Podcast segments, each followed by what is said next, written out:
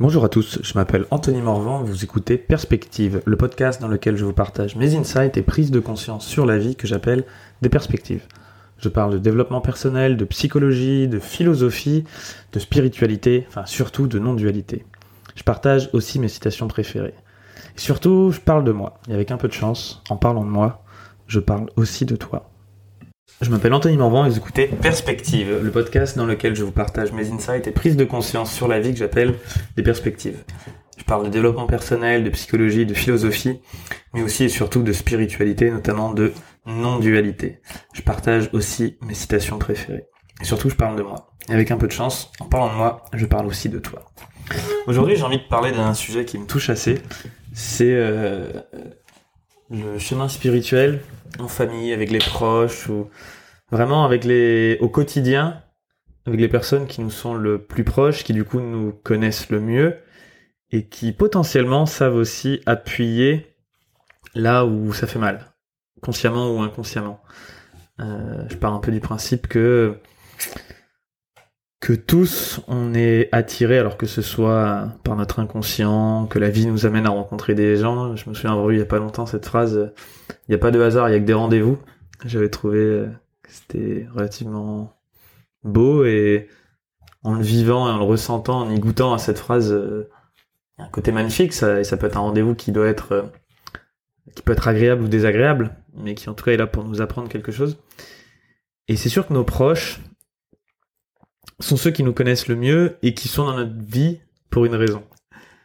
Euh, et je peux partir du principe, par exemple, je sais que c'est faux, parce qu'on pourrait dire que ça n'a pas de sens, tout ça, mais imaginons qu'ils soient là pour nous faire grandir. En fait, ils doivent nous apprendre quelque chose. Potentiellement, dans, ce, dans cette vision-là, dans cette perspective-là, tes proches, c'est aussi ceux qui vont probablement le plus te casser les couilles. Et, euh, et j'ai pensé à ce podcast en écoutant en lisant un truc sur l'histoire de Jésus, je crois, avec ce côté euh, nul n'est prophète en son pays. Et euh, où il disait que lui-même, il rentrait dans sa famille, il se faisait défoncer, quoi. il, se faisait défoncer. Bouddha, euh, quand il rentrait aussi dans, sa famille, il y a des histoires comme quoi ses parents lui disaient vas-y arrête tes conneries, c'est bon, tu nous saoules. Et qu'en gros, euh, c'est pas qu'il se faisait lyncher, mais il y avait un côté, euh, il l'aimait bien quand il est quand il était euh, détendu, mais pas quand il jouait le mec détendu, quoi.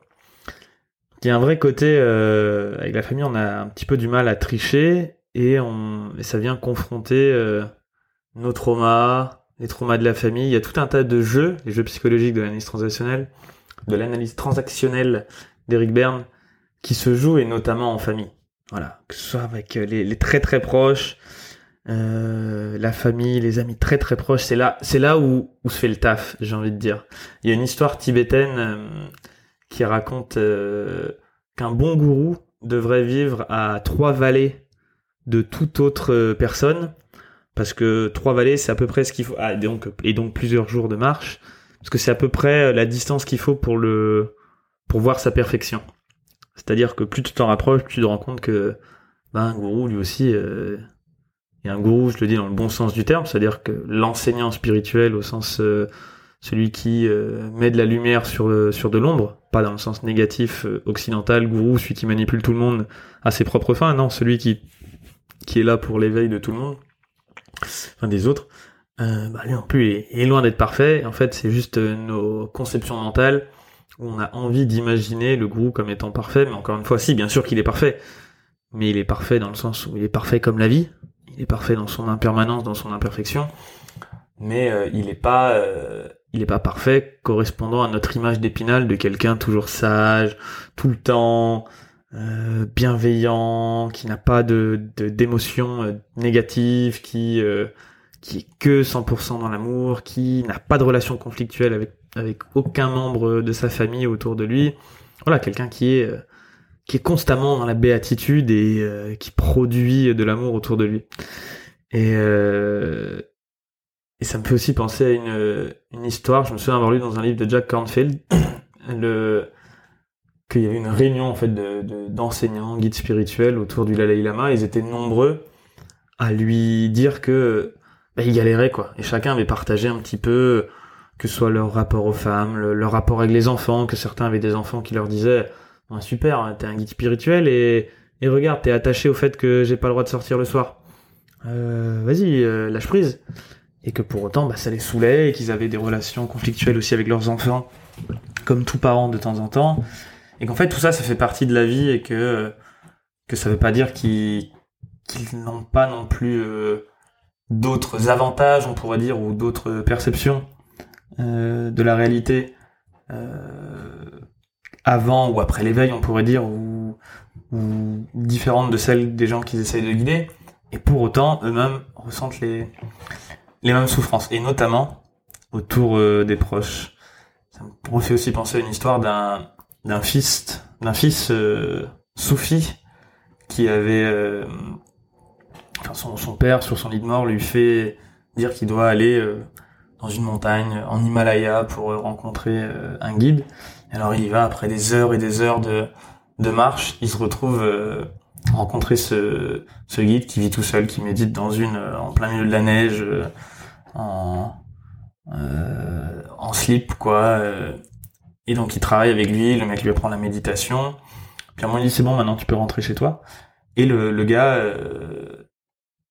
lui disait de toute façon, c'était au début du siècle, euh, les guides qui méditent toute la journée dans leur, euh, dans leur cave, comme ça, isolés, euh, il y en aura de moins en moins. Maintenant, ce, le vrai chemin, c'est de faire le chemin dans le monde. À un moment, c'était peut-être plus facile de, de vivre dans le monde que de s'isoler. Il disait qu'aujourd'hui, c'est plus dur de vivre dans le monde et, et que du coup, ce chemin spirituel se fait dans le monde. Et un autre qui disait, n'importe quel guide oriental, si tu lui mets une maison, euh, une dette, un chien, un travail, des responsabilités, des enfants qui font des conneries, eh ben lui aussi, il ressentirait de la, de la souffrance. Entre guillemets, c'est facile d'être réveillé euh, quand on est au contact de personne. certes, il peut manquer des choses. En même temps, c'est euh, au contact des proches, dans les interactions, qu'on vient voir là où on est titillé et là où on a encore des réactions inconsciente qui nous guide ou des choses qu'on fait où on se reconnaît pas et quand on rentre chez soi on se dit mais merde pourquoi j'ai dit ça quoi? C'est ça vient d'où cette merde là c'est quoi cette intention dégueulasse qui était en moi quand j'ai dit cette phrase? Et euh, et ça me refait penser aussi un beau jour j'avais été euh, à j'avais rencontré un ermite un vrai ermite français qui médite depuis 25 ans sur sa montagne dans les Pyrénées. Je l'avais rencontré par l'intermédiaire d'un ami qui pensait que c'était intéressant que je le rencontre parce qu'il était lui aussi à la base ingénieur, breton, qui avait voyagé en Inde et puis qui un beau jour s'est dit, pof, c'est fini, je vais, je vais méditer. Et euh, un type extraordinaire qui avait décoré sa, sa petite euh, église euh, moitié à l'indienne, moitié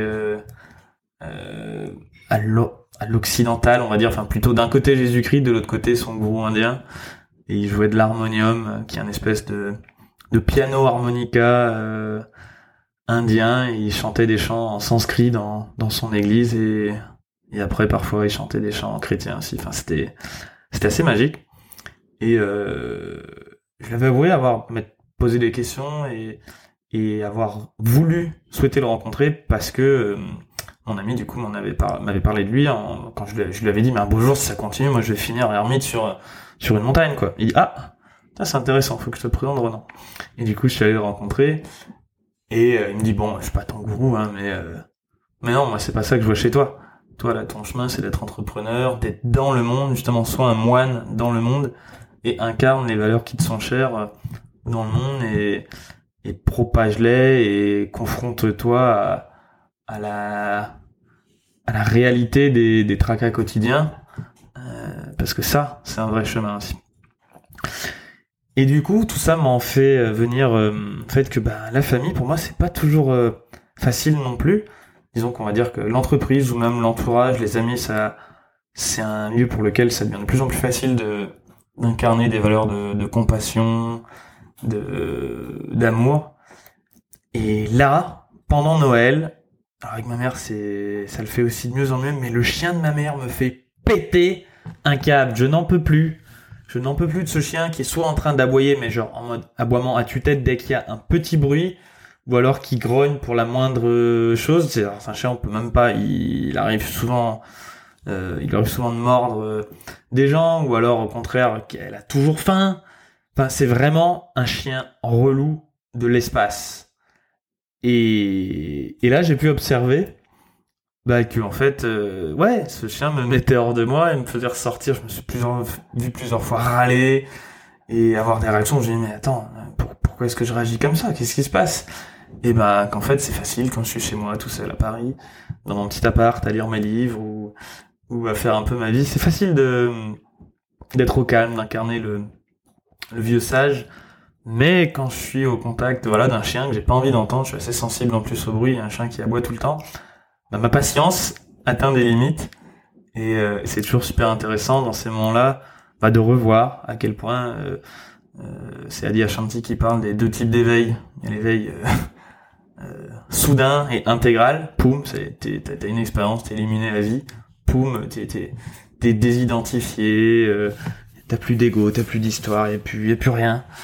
Y a plus rien. Tu tu flottes à travers le monde. Ou alors bon bah t'as une première expérience et puis après tu reviens dans un chemin d'identification et après c'est sur plusieurs plusieurs années, plusieurs décennies que se fait le le détachement, la déconstruction de, tout système de croyance et de, de conditionnement. Et ben là, le petit chien de ma mère, il a réussi à me montrer que des putains de conditionnements, j'en avais encore plein, et que j'avais encore de la colère et de la de du fait d'être saoulé, bien grave par les chiens qui aboient, par les chiens qui cassent les couilles. Et, euh, en même temps, avec j'essaie d'avoir de la compassion pour ce petit chien qui, bah, il est juste en train d'être un chien. Mais pour moi aussi, pour moi aussi qui râlait, pour moi aussi qui, qui bah, faisait ce que je pouvais. Avait beau de la période de Noël, ça m'arrivait de râler après ce petit chien. Et ça m'a fait penser que, bah voilà, nul n'est prophète en son, en son pays. Quand on rentre chez soi, c'est tout de suite plus compliqué.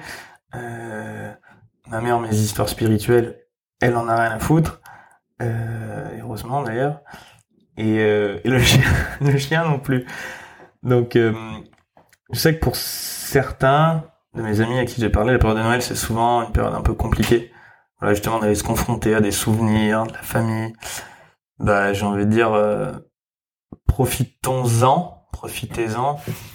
Et en même temps, voyons euh, ça pour ce que c'est. C'est-à-dire, c'est un test, une épreuve de plus pour voir un peu où on en est, et en même temps une situation différente qui fait aussi partie de la vie, qui permet de ben, de pratiquer encore un peu plus et de d'être plus dans l'accueil, la compassion, la sagesse.